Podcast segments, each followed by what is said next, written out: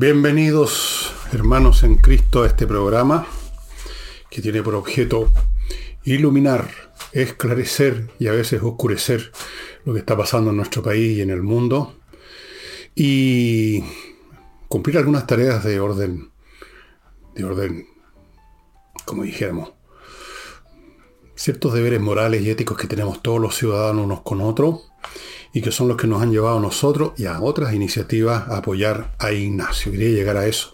Ignacio, este bebé que debe tener un año, un poquito más quizás, con esta enfermedad terrible que le puede en un momento dado impedir respirar y se muere por asfixia, cuyos remedios son de un costo que uno no lo puede creer. Estamos hablando de cientos, cientos, no unos millones, cientos de millones de pesos. Y hemos estado en esta campaña y seguiremos en ella hasta, hasta agotar stock, digamos. Ahí están los datos para que le transfieran al papá, a Joaquín Muñoz, eh, unos pesos, los que usted pueda, los que quiera, para mantener a, Ignacio, que afortunadamente en este momento salió del hospital donde estaba con oxígeno, se había agarrado unos virus. Y mm, agradezco de nuevo por si no, no lo escucharon, no lo vieron, la gente Curicó, a los que fueron a la, al bingo que organizó la familia de Ignacio en Curicó la semana pasada, el sábado, y que fue muy exitoso. Que bueno, ojalá que la gente siga apoyando así.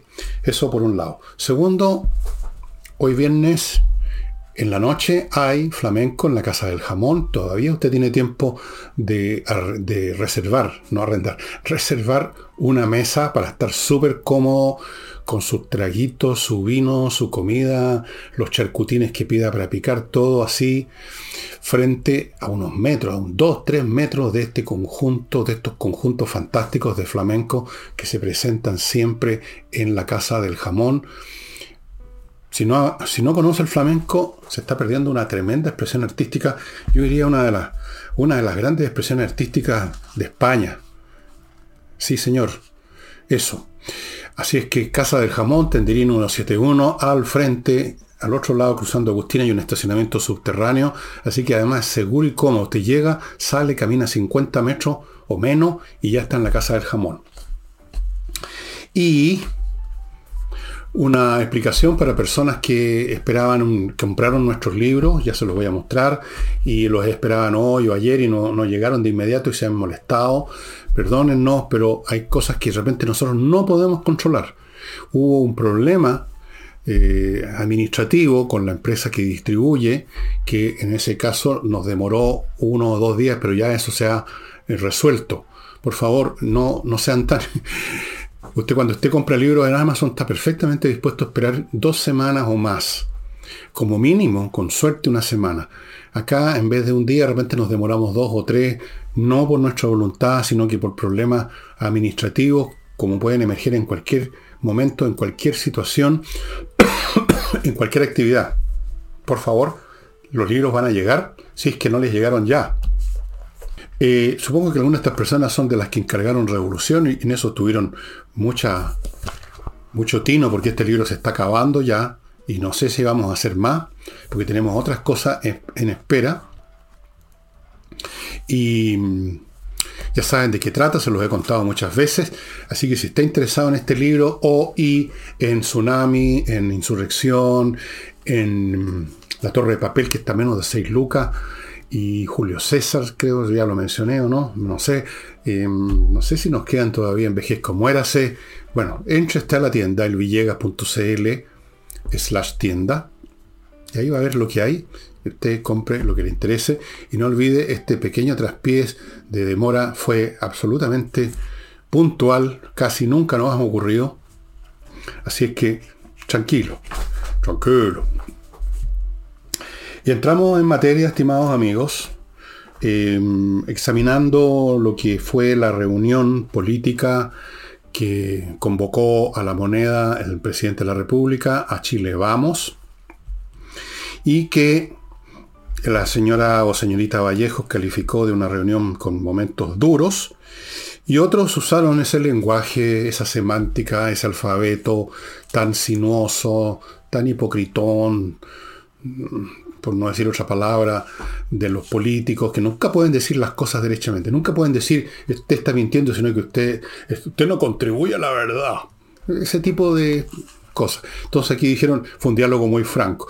Cuando dicen un diálogo muy franco, ustedes pueden traducirlo que fue un, un diálogo muy duro.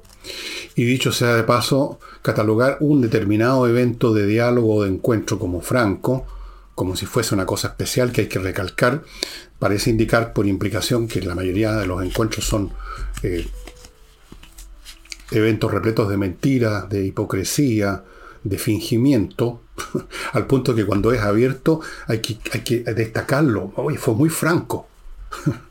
bueno, ya, no les pidamos mucho análisis a los políticos, no les pidamos más de lo que pueden dar, que no es mucho. En fin, fue una reunión dura y Chile Vamos llegó en una actitud, no sé, no sé si de golpear la mesa, pero por lo menos de hacer sus puntos.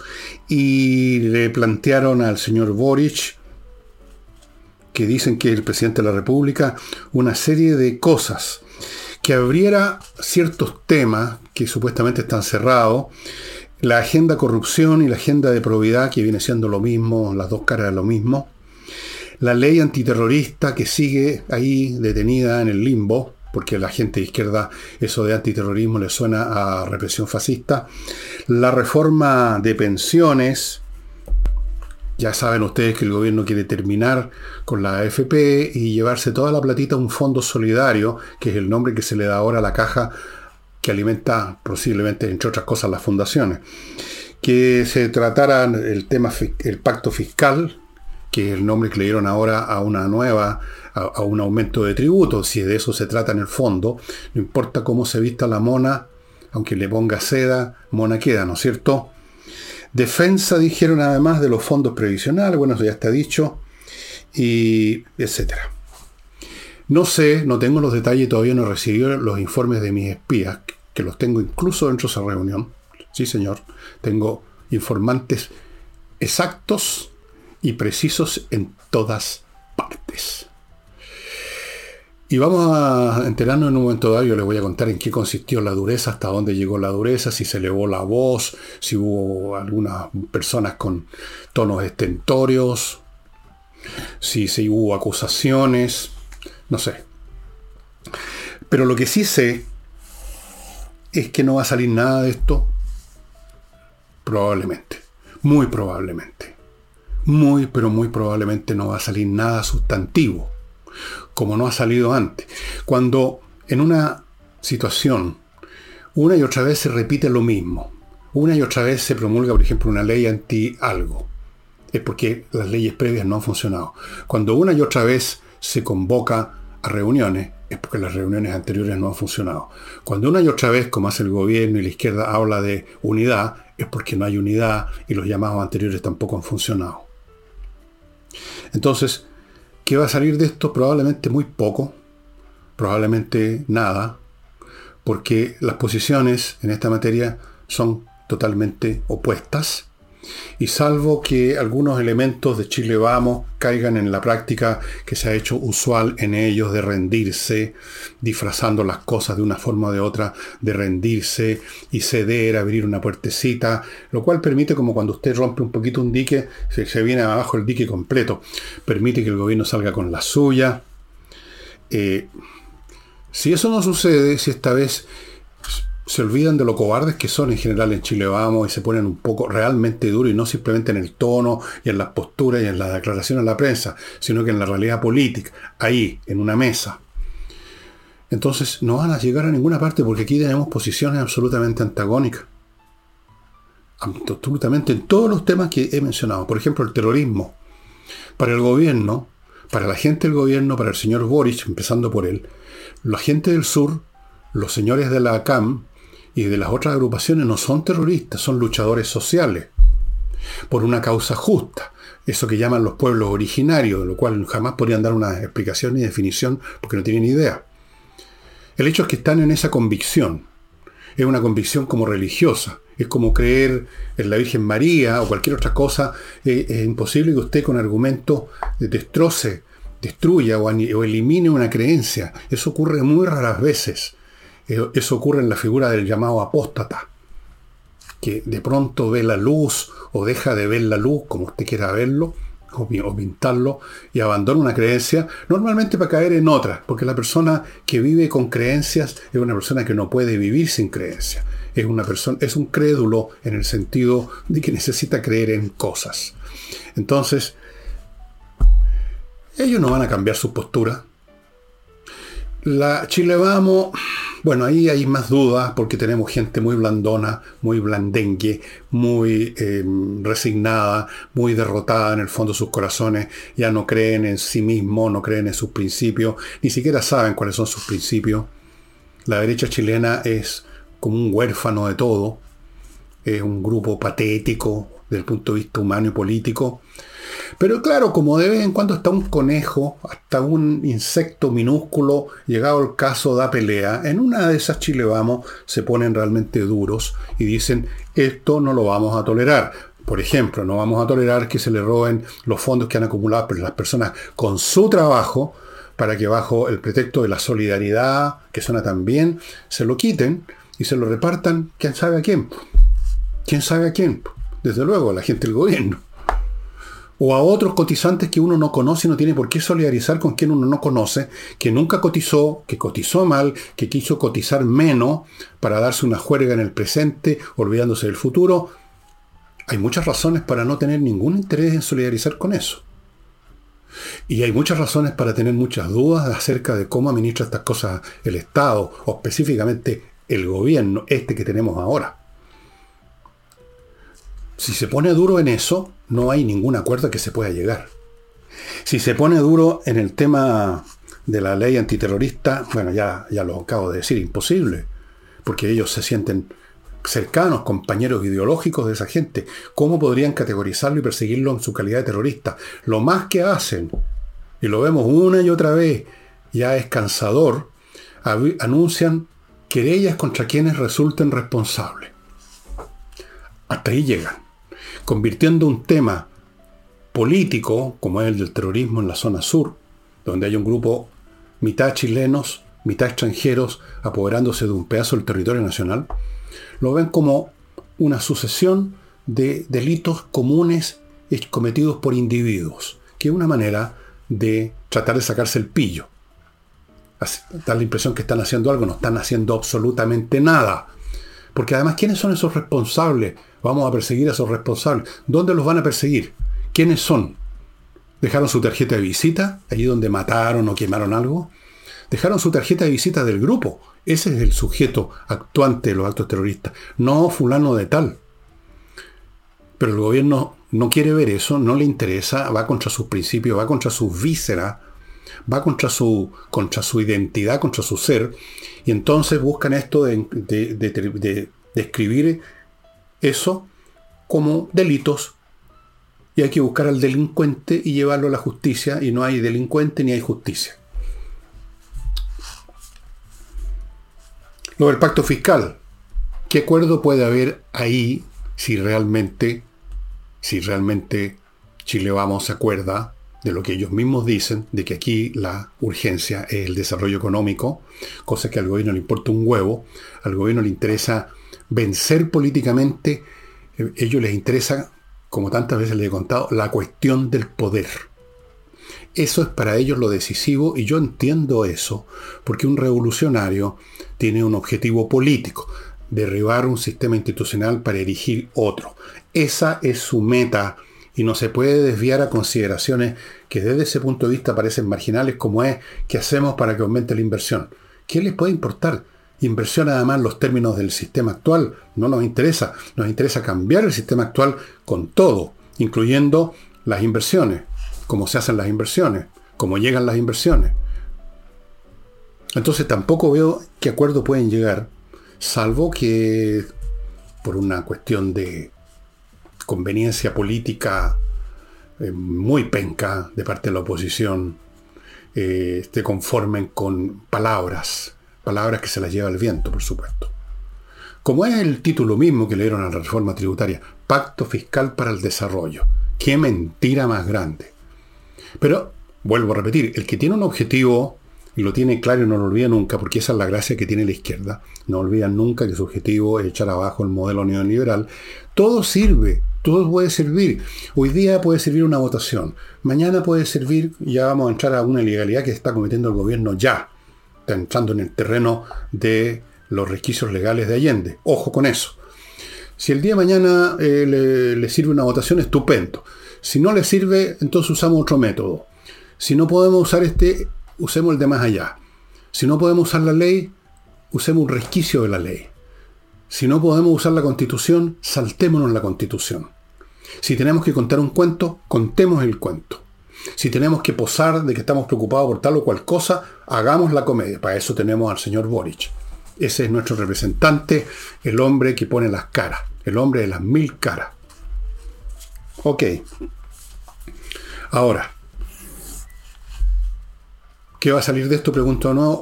Dije probablemente no seguramente, porque siempre hay un espacio en la vida humana, incluso de los cobardes, de, de que le suene la trutruca.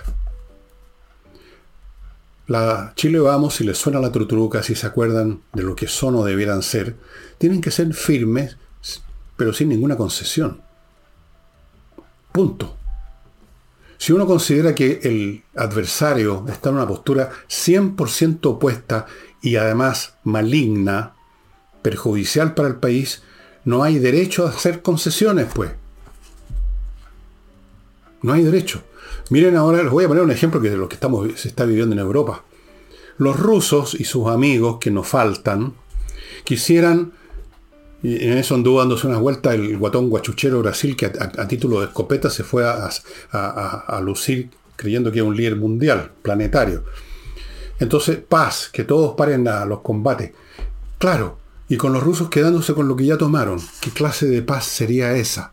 ¿Qué clase de acuerdo sería ese si los ucranianos dijeran, ok, para que no haya más disparos, para que no haya más sufrimiento, entonces, ok, armisticio indefinido y que los rusos se queden donde están. No se puede, ¿no es cierto? Y Zelensky lo ha dicho, lo ha dicho todo el gobierno ucraniano, nosotros no empezamos a hablar de paz hasta que se retiren de nuestros territorios. Lógico, pues.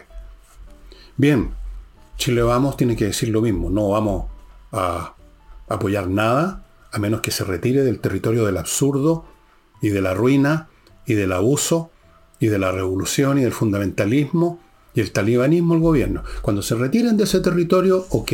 Antes no, porque eso sería traicionar a la república, al país, por aparecer, quizás por unos puntos de rating, firmando un acuerdo. Vamos a ver qué pasa. Antes de continuar, ya saben, mi primer bloque, amigos, a propósito de seguridad, ya saben, ya saben, un tema fundamental, el primer tema, la primera preocupación de los chilenos, la seguridad y con todas razones del mundo, porque ya no se puede salir a la calle sin correr riesgo. Entonces, póngase en contacto con Seguridad y Acceso, una empresa que instala la última tecnología para el control de accesos. Accesos a edificios, accesos a condominio es la parte estratégica. Si se viola el acceso, si entran los delincuentes, alguien va a pasarla o varios van a pasarla muy mal. Si se viola la entrada al edificio, van a robar en departamento. Si se viola la entrada al condominio, van a robar en alguna casa o en varias. Toda la tecnología más avanzada para el control de acceso en seguridad y accesos. Continúo con GISO, una empresa muy nueva que ofrece un producto, un servicio realmente muy interesante. Ellos se hacen cargo sin que usted se tenga que mover de su escritorio del reembolso que le debe un ISAPRE si usted se atendió bueno, alguna acción médica y de acuerdo a su plan usted necesita, tiene derecho a un reembolso. Si lo gestiona usted, lo va a recibir eventualmente, pero va a tener que hacer un montón de trámites que pueden ser cargosos, hay que salir a la calle, cosa que no le gusta a nadie hoy en día, hay que ir a, contar el cuento de su situación a de repente a distintos empleados que lo atienden en una mesa y al otro día en la mesa distinta caja 3, mesa 2, otra persona, contar todo de nuevo, perseguir al médico para que dé los detalles de lo que hay que devolver, por los remedios que... En fin, todas esas cosas. GISO se hace cargo, pone un gestor para su caso, usted siempre se va a contactar con él y él con usted y él va a ver el tema de su reemplazo. GISO, ahí están los datos, póngase en contacto. Continúo con mi clima. Ya no les digo más. Ayer estuve en contacto con algunos ejecutivos, con los máximos ejecutivos de mi clima, y me contaron que la demanda es tremenda y que, bueno, si usted quiere pasarla tan bien como la gente del norte con su verano, donde la gente se cae muerta con más de 50 grados Celsius de temperatura, no haga nada. Si quiere tener climatización por lo menos dentro de su casa o de su oficina que le permita vivir como la gente, póngase en contacto ahora con mi clima, amigos, o simplemente después no va a tener equipos. Lo pongo así de duro porque sí es. Y ahora sí les muestro las linternas de torch una vez más. Esta super linterna, que como ustedes ven tiene un manguito para que uno lo tome de distintas maneras, así, o para que lo cuelgue de alguna parte. Y tiene una potencia salvaje. Miren. Miren, esto tiene más potencia que estas linternas como de cuatro pilas de este lado, pilas que se agotan casi de inmediato. Tiene un montón de ventajas Aquí están los enchufes para cargarlo en el computador o para cargar usando la batería de esto un celular, por ejemplo. No, estos son fantásticos. Si yo lo dejo caer al agua en una tina, por ejemplo, o en una piscina que tiene dos metros, va a resistir, no va a pasarle nada. Si lo dejo caer, no lo voy a hacer. Eh, esto es sólido, duro, resiste los golpes, es fantástico. Estas linternas solamente las encuentra en Torch. Estimados amigos, y vuelvo a los temas. A propósito, porque esto no ha terminado, del gabinete y, el gabinete y el tema de las fundaciones y todos los temas se terminan enlazando unos con otros. Eh, la nueva ministra de, no de cultura, porque ahora inventaron otro concepto, ministra de culturas, en plural. Yo no sé a qué se refieren con culturas. ¿Cuáles culturas? Yo conozco una sola, cultura. La gran cultura, la alta cultura que es de propiedad de toda la humanidad, la gran música, la gran ciencia, la gran arte, la gran pintura, la gran cultura. Y luego tenemos las costumbres comunes y corrientes de una sociedad, qué sé yo. Eh, y tenemos esa sección que llaman también cultura popular. Pero yo creo que no se refieren a eso con las culturas. Se refieren a algunas cosas, no sé, pues me gustaría que me dieran una explicación porque todavía no he escuchado eh, ni he visto la, gran obra literaria o musical de otras culturas, pero en fin. Vamos a la señora Redondo, que está ahora a cargo. Salió en la persona que yo conocía, Jaime de Aguirre. Ignoro si salió por su voluntad, si se cabrió, si lo, lo cabrearon, si lo, le pidieron su renuncia, qué diablos pasó con Jaime de Aguirre, que es un tipo talentoso, pero eso hoy en día es un pecado mortal. Hoy en día ser inteligente y talentoso no entra en sintonía con los paradigmas de, eh, no solamente este gobierno, sino que de las actuales generaciones. Así que, Doña Redondo. Y la señora Redondo tiene algunos historiales para atrás que han hecho a Renovación Nacional poner el grito en el cielo.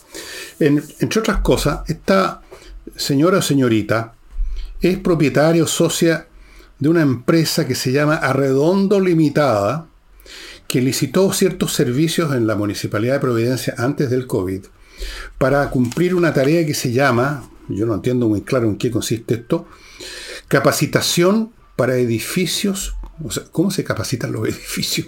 Yo no sabía que tenía en mente los edificios. Bueno, capacitación para edificios residenciales participantes del servicio Mi Recicla. Todo esto por 30 millones. Parece que la idea era que unos caballeros recorrieran los departamentos de los edificios del plan Recicla para contarle a la gente cuál es la diferencia entre un objeto de plástico y uno de fierro o algo así, para el reciclaje, algo por el estilo. Me parece un plan bastante tonto, la verdad, de más. Perdone, señora Matei, pero creo que hay cosas que, no, no resisten análisis. Pero peor todavía, resulta que como encuentra la señora Matei, hubo inconveniente, así lo dice, en la rendición de gastos y dimos término, o sea, dimos término anticipado al contrato por exigirlo el bien público y aplicamos sumario. En fin, lo que pasa es que vino el COVID, entonces no se podía andar recorriendo, las personas se aislaban unas de otras, no se podía ir tocando el timbre en los departamentos para decirle, señora, ¿sabe cuál es la diferencia entre el plástico y, el papel confort? ¿Ah? No. Entonces, y entonces la empresa esta les presentó unos gastos que habían hecho y entre esos gastos una moto. Esto, me, esto entra lo que podríamos llamar, yo creo que esto entra, que la empresa se había comprado una moto y había que pagársela. Esto entra un poco en el síndrome de lencería, yo creo, ¿no? Me parece, ¿no? Tiene que ir una moto con recorrer un edificio con unas personas. Eh, a lo mejor iban a subir por el edificio en moto, no, no sé. Entonces no le quisieron pagar la moto. Presentaron una demanda Redondo y compañía limitada. Y en eso está, está en algún juzgado, está en, veremos. Pero hay más, que lo tengo anotado aquí, con detalles sacado de la prensa. La señora además mantiene un vínculo con una fundación. Fundación Culturas La Agencia se llama. No me diga, no me diga. Que se adjudicó el año 22 casi 60 millones de pesos para sus acciones de agencia. No sé cuáles serían. Eh, luego aquí hay otro dato. En abril de este año, del año pasado redondo, la señora o señorita compareció, la nueva ministra de las Culturas, compareció como representante en la Fundación Cultural, la agencia, suscribiendo un contrato con la Corporación Municipal de Desarrollo Social, ¿qué es eso el desarrollo social? De la comuna de Pudahuel, 15 palos, para, abro comillas, realización de cursos y charlas que componen la Escuela de Artes y Oficios para Mujeres. ¿Qué es eso? la jerga de los tiempos modernos. O sea, llega alguien ahí, dice cuatro huevadas y son 15 palos.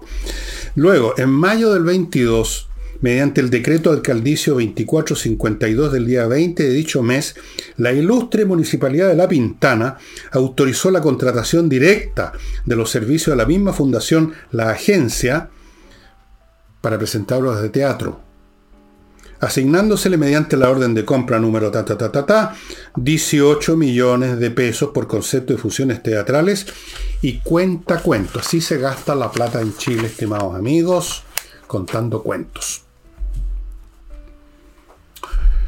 Pero yo no sé, aquí hay un tema, diría yo, generacional. La señora o señorita Redondo, que parece que es bastante joven por lo que he visto en una foto, pertenece a una generación mucho más avanzada que nosotros los viejos, que nacimos a mediados del siglo pasado, tienen una visión más flexible, más sofisticada de lo que es honestidad y decencia, de lo que es eh, una obra sólida y maciza en pro de la humanidad y lo que no. En los tiempos míos, una, no existían todas estas cuestiones, estas fundaciones, pero si hubiera existido alguna, me imagino que habría dicho, páguenme X plata para que yo haga tal cosa concreta. Voy a plantar árboles donde no hay ninguno en 200.000 metros cuadrados. Ese tipo de cosas, medible, tangible. Pero ahora no, ahora se cuentan cuentos, ahora se adoctrina, ahora se presentan obras de teatro, con banderas chilenas o no, metidas o no, donde usted sabe. Es otro mundo. Eso es lo que pasa, que la gente de RN no entiende que este es otro mundo, otra generación con una cultura mucho más sofisticada que la nuestra. Hay que entenderlo. Y la moto era necesario para todo eso. Y ya ven ustedes que hizo méritos para ser ahora ministra de las culturas. Ok, vamos adelante con esta nueva generación de iluminados. Y ya que estamos viendo, ya que estamos viendo ministras y sus ministerios y los misterios de esos ministerios, yo los invito a que echemos una mirada a la única ministra que tiene ahora Revolución Democrática, que doña Marcela Sandoval, en el Ministerio Bienes Nacionales Tema que en la prensa ha sido tratado desde el punto, como hace siempre en la prensa, puramente político en cuanto a qué significa esto para RD, qué significa esto para fulanito, qué cuánto que el poder, que la cota de poder, todas esas pelotudes. Entonces se supone, y es verdad, que Bienes Nacionales no es precisamente un ministerio de primera línea, sino que de tercera línea, y que esto, por lo tanto, implica una pérdida de poder, y dele con el poder, con revolución democrática, bla, bla, bla. Realmente Ok. Para mí la pregunta central es otra, que se aplica tanto al Ministerio de las Culturas, porque yo no sé en qué sentido un Ministerio de la Cultura, qué es lo que hace un Ministerio de la Cultura. ¿Producen, tienen una fábrica de poetas? O, de escritores, o de arquitectos, o de pintores, o de músicos. ¿Qué hacen los ministerios de cultura? Esto es una discusión muy vieja. ¿Saben ustedes? Uno de los países que primero instaló un Ministerio de la Cultura fue Francia en los años 60 y la puso a cargo por lo último, no de una señorita arredondo, sino que de un tremendo intelectual, eh, un gran autor, el autor André Malraux, el autor de La condición humana, un tremendo libro. Pero igual hubo una discusión que ustedes pueden seguir si escarban un poco en, la, en Google en cuanto a qué, cuál es el sentido del Ministerio de la Cultura, salvo el bonificar y mandarle plata a los amigos del régimen que proponen eh, que paguenme una beca para que yo, para yo hacer una novela. O sea, hay que, hay que financiar a priori a los artistas, pero por supuesto esos artistas tienen que ser cercanos al régimen. Entonces vamos con becas y cosas para unos rockeros al peo, pero que cantan cosas revolucionarias y progresistas, y así sucesivamente los ministerios de la cultura terminan siendo eso, una fábrica, una distribución de pituto para artistas de tercera categoría, porque los artistas de primera categoría no necesitan que venga el Estado a financiarlos ni apoyarlos en nada. Que yo sepa, ni Miguel Ángel, o sea, a ver, Miguel Ángel le compraban sus cosas. Y era Miguel Ángel. Lo mismo Leonardo da Vinci, lo mismo Mozart, lo mismo Haydn, lo mismo todo ello. No necesitaban un Ministerio de la Cultura para producir lo que produjeron. Así es que son muy sospechosos. Luego tenemos este Ministerio de Bienes Nacionales. ¿Cuáles bienes nacionales? Ahora, ¿qué dijo de su función doña Marcela Sandoval para tratar de darle un poco de peso a esta destinación de su partido, si es que podemos llamar Partido Revolución Democrática? Dijo que tienen muchos desafíos. A miércoles, le dije yo. ¿Y cuáles son esos desafíos? Les cuento ser parte de la conmemoración del golpe. ¿Ah? ¿Oh? ¿What? Ser parte de la conmemoración del golpe es el gran desafío de bienes nacionales, uno de ellos.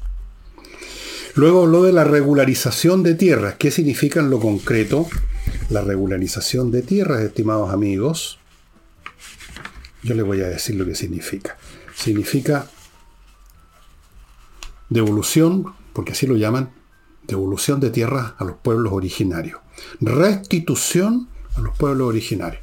En otras palabras, el Ministerio de Bienes Nacionales tiene como propósito que ciertos bienes nacionales dejen de ser bienes nacionales y se conviertan en parte de los pueblos originarios, o más bien dicho, de los grupos que manejan ese concepto, que es la CAM y otros. Si ustedes creen que una comunidad mapuche se beneficiaría de esto, olvídense.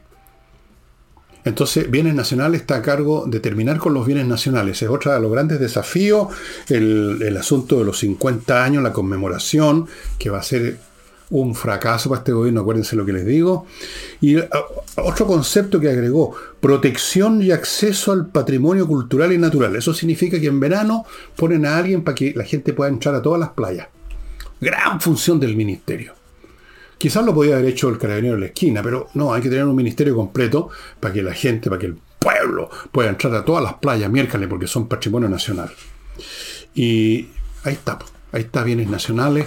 ¿Cuánta gente trabaja en bienes nacionales? Averígüenlo ustedes, averígüenlo los organismos, si es que le dan la información en los organismos propios de transparencia, cuántos funcionarios hay en el bienes nacionales para que la gente pueda entrar a las playas y luego para que los bienes nacionales se conviertan en bienes de la CAM. Ah, y se me olvidaba la conmemoración de los 50 años. Bien, muy bien, muy bien. Estamos bien. Ahora esto abre el tema mucho más importante, mucho más importante de qué hacen los ministerios muchos de los cuales uno ya no se pregunta eso como que ya se establecieron como parte de la normalidad y se asume que hacen alguna cosa. Yo voy a preguntarle a ustedes por algunos ministerios después que me haga cargo de mi próximo bloque comercial con productos y servicios para usted, para su beneficio ahora o pasado mañana. Por ejemplo, si usted tiene una empresa Tener una contabilidad ordenada es fundamental. Y tributar lo que corresponde, ni más ni menos, también. Para eso está kc-consulting.cl que usted contacta en tuasesoriatributaria.cl. Este es un grupo de profesionales que se encargan de que usted tenga una contabilidad ordenada, al día, como debe ser, con asesores tributarios para que tribute lo que corresponde su persona, las personas de la empresa y la empresa como corporación, mantener bien hechos los balances, planificar la tributación, automatizar los reportes, entre otros servicios, kc-consulting.cl, contáctese con ellos en tuasesoriatributaria.cl. Continúo con kmmillas.cl, donde le van a comprar, si usted se las quiere vender, y yo creo que le conviene, esas millas que ha acumulado en sus vuelos y que no va a usar. Y si no las va a usar, recuerde que las empresas las borran en cualquier momento. No sirve tenerlas ahí porque no se conservan, desaparecen. Vaya a kmmillas.cl y véndalas, pagan bien. Sigo con Lomas de Millaray, un proyecto inmobiliario en la región de los lagos, la región más linda de Chile, Parcelas que se entregan el próximo año, todas con electricidad soterrada, fibra óptica, agua, caminos amplios, etc. Y además, muy cerca, en la comuna de Los Muelmos, se está instalando una ciudad financiera industrial que va a abrir muchas oportunidades profesionales para la gente que se vaya a instalar ahí a Lomas de Millaray. Amigos, estas parcelas se entregan el próximo año. Vaya ya echando una mirada. Entre lomasdemillaray.cl tienen un video para que eche una mirada a lo lindo que es este lugar donde se está parcelando. Y termino el bloque con compreoro.com, un lugar que le ofrece la posibilidad de comprar oro y o plata en lingotes, o sea, el metal precioso como tal, con una pureza casi del 100% certificado por la Universidad Católica y que es un resguardo financiero absoluto porque el oro y la plata son valores intrínsecos, no son representantes de un valor, no son un título de una empresa que la empresa puede capotar y usted se queda con un papel que no le sirve más que para eso. Estos son valores reales, valores intrínsecos, el oro y la plata, de manera tal que usted tiene esa póliza de seguro que cuando llega el caso, si lo necesita, puede venderla y nunca van a faltar interesados para el oro y la plata. Bueno, en los últimos años se han creado una serie de ministerios con unos nombres muy pomposos que entran en sintonía con la chacharacha políticamente correcta, pero uno se pregunta qué es lo que hacen en realidad. Por ejemplo, el ministerio que encabezaba el señor, el fallecido señor Jackson, Ministerio de Desarrollo Social. ¿Qué es eso? ¿Qué es lo que desarrollan? ¿Qué parte de la sociedad desarrollan? ¿Cuáles son las operaciones concretas, los actos administrativos y físicos que se llevan a cabo para desarrollar la sociedad? Ministerio de Desarrollo Social. Todos estos ministerios, de los cuales no está claro a qué se dedican, debieran entregar una cuenta de sus actos. ¿Y cuánta gente trabaja en esos ministerios para cumplir con dichos actos. Me gustaría saber cuáles son los actos, las operaciones que lleva a cabo el Ministerio del Desarrollo Social, más allá del acto de darle pega a los camaradas de barbita y bigote. Luego tenemos el Ministerio de la Mujer, con todo respeto, señora, que usted está viendo este programa, ¿qué ha hecho por usted o qué podría hacer el Ministerio de la Mujer? ¿En qué sentido un ministerio puede ser el ministerio de un sexo? Qué acciones cumple. Trato de imaginar, a ver, generar unos programas de educación para señores, para mujeres de estratos bajos que tienen poca educación.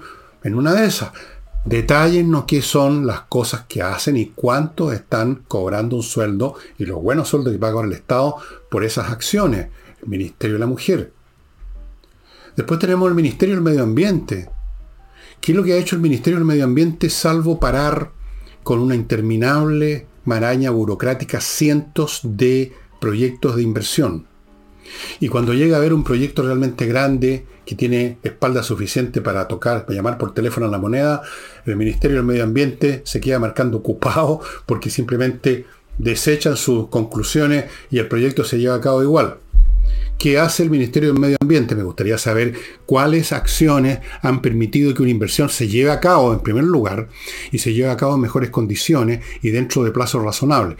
No nos sirve una inversión que se demora 10 años porque están con los papelitos yendo para acá y para acá y para allá Y luego emergen unos grupos que tienen otras otras observaciones que hacer y el asunto no termina nunca. El Ministerio del Medio Ambiente no ha servido para proteger el medio ambiente. ¿En qué lo ha protegido? Ha protegido la vida de muchos camaradas de barbita y bigote que están trabajando ahí. Esa es la realidad. Me gustaría conocer uno, una decisión del medio ambiente que uno pueda decir esto ha sido de beneficio para nuestro país para la humanidad. Una. Una sola. Sigo enumerando ministerios que no cumplen ninguna función. Hay ministerios que son antiguos y que por lo tanto uno ni siquiera piensa en ello y asume automáticamente que cumplen una función. Por ejemplo, el Ministerio de Economía.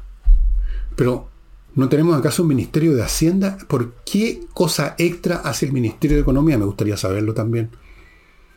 Y creo que a todos los chilenos nos gustaría saber qué hacen todos estos ministerios que nos cuestan tremendos tributos cada vez más grandes, que hacen aparte, claro, de firmar convenios, como el Ministerio de la Vivienda, cuyo señor Montes, que yo creo que ha sobrepasado toda medida en cuanto a deterioro, eh, cree que los incendios de bosque lo producen los conejos. No voy a seguir preguntando por otros ministerios que son tradicionales y que últimamente se han convertido simplemente en bolsas de pituto repletos de compañeros y compañeras y que no cumplen su función, sino que todo lo contrario, como creo que ocurrió con el Ministerio de Educación, porque ya es una vergüenza a lo que ha llegado la educación en Chile y el Ministerio de Educación que ha hecho al respecto, empeorar las cosas. Incluso intentar meter doctrinas que dan vergüenza ajena. Podemos seguir. Podríamos seguir con todos los ministerios. ¿Cuáles se salvan? ¿Cuáles son algo más que una maraña burocrática que le da pega a miles y miles y miles de personas?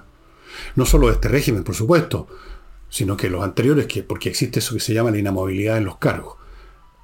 ¿Cuántos, ¿Cuántos millones de chilenos, millones, viven ya de la administración pública? ¿Cuál es el aporte medible de alguna manera? Incluso con esa medición vaga que sirve para un barrio fregado que es, eh, ¿cómo lo llaman? El beneficio social o el gasto social o las externalidades, no sé. Me gustaría que alguna vez el Estado hiciera una contabilidad y fuera transparente con la función de lo que, de lo que hace su ministerio. No se quedaran, no se limitaran a ofrecernos los nombres. Ministerio de Desarrollo Social. A ver qué hacen. Ministerio del Medio Ambiente. A ver qué han hecho. ¿Cuál ha sido el aporte? ¿Cuál ha sido el aporte del Ministerio de Economía? ¿Cuántas nuevas empresas han surgido gracias al Ministerio de Economía? ¿Cuántas empresas han sido promovidas gracias a la acción del Ministerio de Economía? Probablemente ninguna. En estos tiempos, ninguna. Entonces, y nos piden más plata, para más ministerios, para más reparticiones. Aparece un nuevo tema, un nuevo problema, a veces ni siquiera un tema, un problema, sino que una nueva frase sobre algo y aparece un, yo no sé cómo no apareció todavía el Ministerio de las Identidades. El Ministerio de los Homosexuales.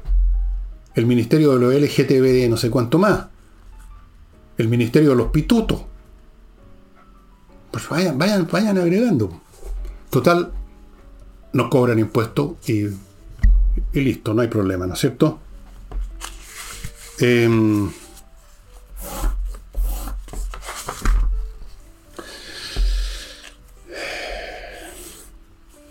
El director de Carabineros, el general Yáñez, a propósito de un nuevo atentado con un, contra unos vehículos en una zona por ahí de la macrozona sur, dijo como excusa, yo diría, como disculpa, como explicación, dijo, estos ataques ocurren en zonas de difícil acceso. Con lo cual quiere decir, por eso que no estábamos ahí. Bueno, tal vez sean de difícil acceso, pero lo más bien que accedieron a ella los que cometieron estos delitos, ¿no es cierto? Si accedieron los combatientes de los pueblos originarios para quemar unos vehículos o robarse unos vehículos, ¿por qué no pudieron acceder los carabineros? Entonces agregó además una frase que ya es un chiste, un, mal chiste, general Yaña, perdóname, pero usted es mal humorista, los chistes suyos son pen. Dijo, no vamos a claudicar, entregando protección a los ciudadanos. ¿Cómo que no vamos a claudicar? Hace rato que claudicaron, pues señor, por lo menos claudicó usted, general Yañez. claudicó ante el gobierno. Usted pertenece a esa esfera, a ese nivel de carabinero, que más que generales son cortesanos del gobierno de turno. Están pensando en sus jubilaciones, en no crearse problemas, que cuando llegue el día en que se van y le dejan el sillón, el trono a otro general, ustedes se van para su casita con una buena pensión y tranquilito. Y mientras tanto entonces nos hagamos olita. No lo digo yo, ¿ah? yo estoy solamente repitiendo lo que he escuchado de parte de las personas que me comunican cosas del cuerpo carabinero que usted dirige, señor Yañez. Y que tienen claro cómo son ustedes. Así que, ¡no claudicamos! Bueno, yo no voy a echarle toda la culpa de esto a Yáñez, por supuesto. Yáñez es cortesano. O sea, hay una corte. Y en esa corte hay un rey. El rey, el rey, el rey se llama Boric. Y, los duques y marqueses alrededor ahí son, no sé, el ministro, la ministra del Interior, el genio resplandeciente, Carolina Tobá, la Vallejo. Y entonces te recibe órdenes. Usted es un buen cortesano, agacha la cabeza orden. Y nunca va a recibir la orden de ir a buscar. No, pues entonces, claro, limitado a estar en un punto, sin moverse de un punto, al otro día quizás van a otro punto, pero siempre estableciéndose en un punto, evidentemente que los tipos cometen el asalto, el robo, la quema o el asesinato en otro punto, de difícil acceso. Porque no hay acción, no, hay no van a buscar, no van a buscar. Llegan, un poco como en las películas, cuando se comete un crimen, entonces después hay 400 autos policiales con las lucecitas. Llegan después.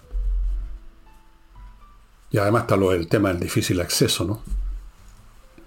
Una bula, señor Yañez, perdóneme. ¿ah? Em,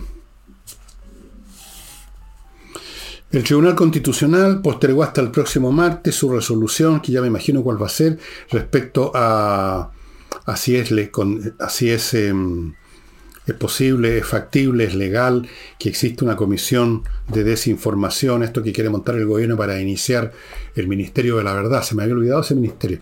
El Ministerio de la Verdad. la Comisión de Desinformación es la semilla del futuro Ministerio de la Verdad, donde 2 más 2 no son 4 sino 3, así lo decide el rey. Vamos a ver qué decide el Tribunal Constitucional, pero yo sé lo que van a decidir, pero me lo voy a guardar. Otra cosa más. Yo dije en un principio del programa que ya el gobierno, por llevar a cabo sus proyectos que no van a cejar, porque ellos sí que tienen clara la película en lo que ellos respecta, ya están cometiendo saltos a la legalidad.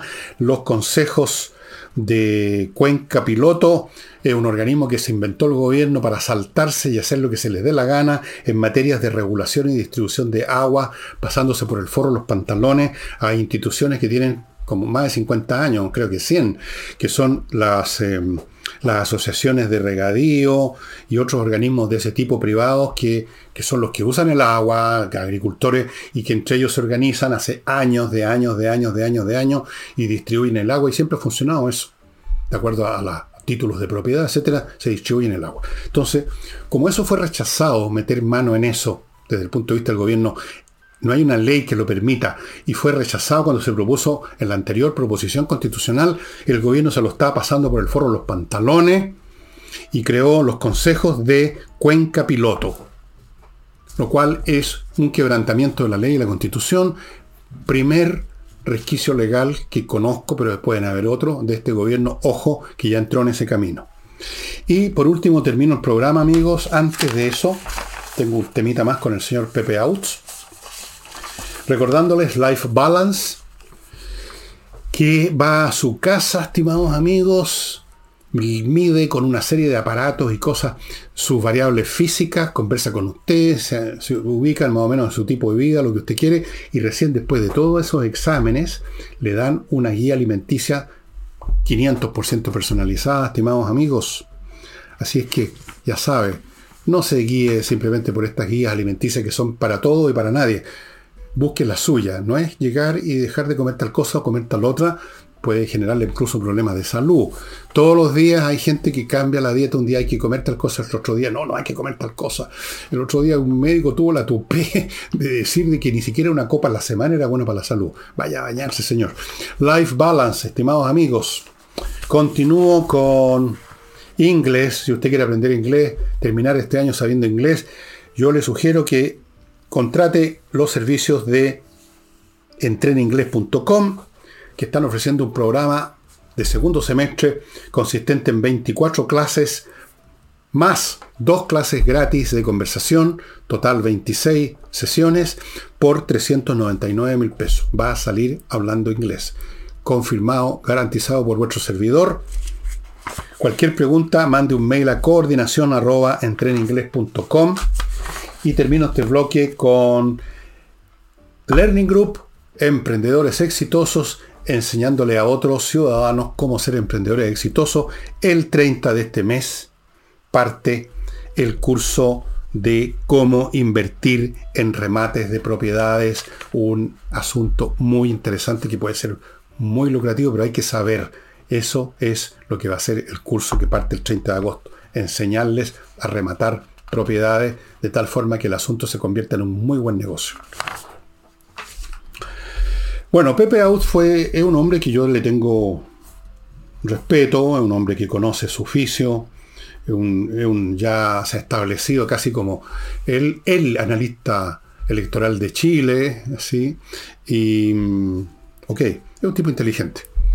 Entonces en una entrevista dijo, a la pasadita por ahí, dijo, a propósito de este ministro comunista de educación, el señor Cataldo, dijo, se refirió al prejuicio atávico anticomunista que estaría actuando en este caso contra Cata.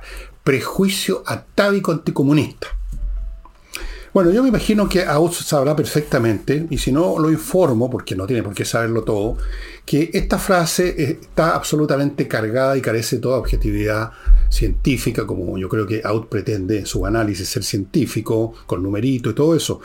Prejuicio atávico son dos palabras cargadas negativamente. Prejuicio, o sea, ya tener un prejuicio es malo. O sea, usted en vez de pensar las cosas, funciona con un prejuicio. Y luego decir atávico, o sea, algo que viene como del pasado, al hombre de las cavernas, una cosa que la uno la tiene adentro, que no la, tampoco la ha pensado, también es una palabra negativa. Entonces, el anticomunista o el anticomunismo sería un prejuicio atávico. Yo creo que no.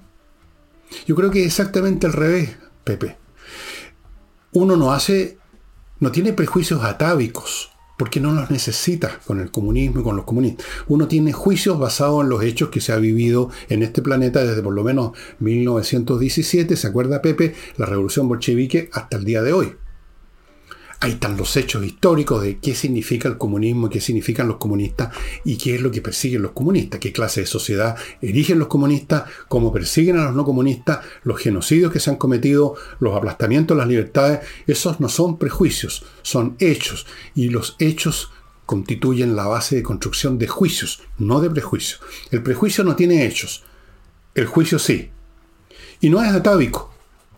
No es atávico porque simplemente esto es bastante nuevo, ¿no? El comunismo es una invención bastante moderna, podría decir. Los que tienen prejuicios atávicos, incluso, podrían ser más bien los comunistas, tienen un prejuicio atávico contra el capital. Siempre el capital, sobre todo si hay extranjero y viene a Chile a invertir, viene a saquear las riquezas nacionales. Ese es un prejuicio, es un automatismo, y los prejuicios se generan automatismo, ¿no es cierto, Pepe?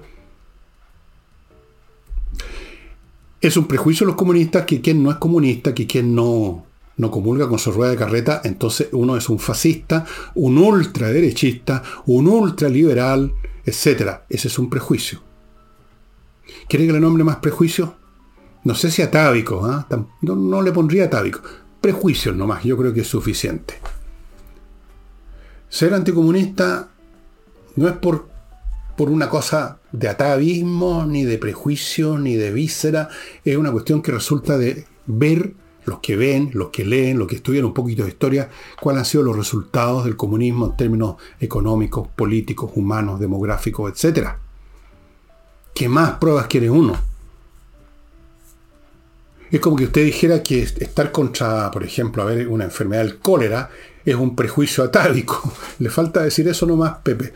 Pepe, no se pierda, no se pierda, no se pierda. Es muy fácil descarrilarse y empezar a decir hueva. ¿Ok?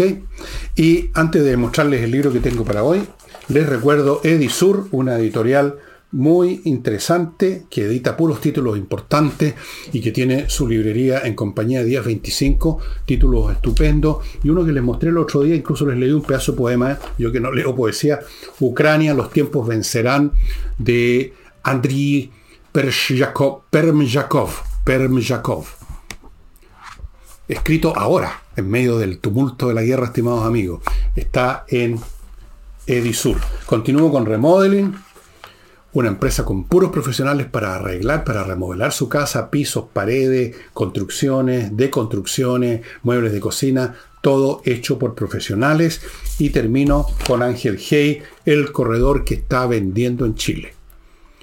Como les digo siempre, si tienen una propiedad parada y no pasa nada en otro corredor, llévese el Ángel Hey y todo va a cambiar. Y el libro que les voy a mostrar ahora, creo que se los mostré, pero hace uno o dos años, y en estos tiempos en que estamos inmersos en tumultos históricos, cambios históricos, hechos históricos, vale la pena leer este libro que está disponible en Amazon, Las lecciones de la historia de Will y Ariel Durán, que yo creo que es un autor que voy a, voy a tratar en alguno de estos domingos. Will y Ariel, dice que Ariel era su señora, que lo ayudó mucho y a partir de cierto momento su obra, eh, Will, que era un hombre generoso, además, no, no, era un pobre y triste, egoísta y mirándose el ombligo como tantos escritores, sino que él era muy abierto, muy sabio, y aunque su señora no escribía realmente, sino que lo ayudaba a recopilar material y todo, la agregó. Y aparece siempre Will y Ariel Durán, un gran tipo. Y estas lecciones de la historia son realmente después de años de estudio de la historia y de escribir historia, él sacó con su señora un montón de, lecciones. ¿Qué lecciones se aprenden de la historia, de lo que se ha visto en el curso de la historia humana?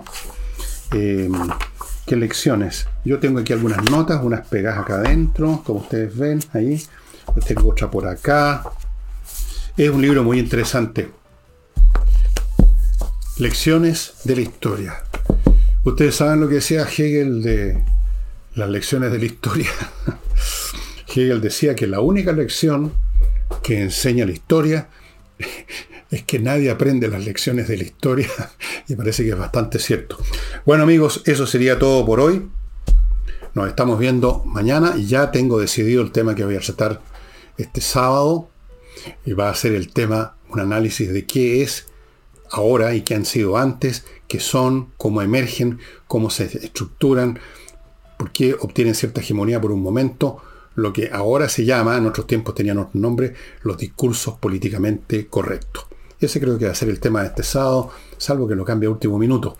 Y eso sería todo. Nos estamos viendo. No olviden que hay flamenco esta noche en la Casa del Jamón. Chao.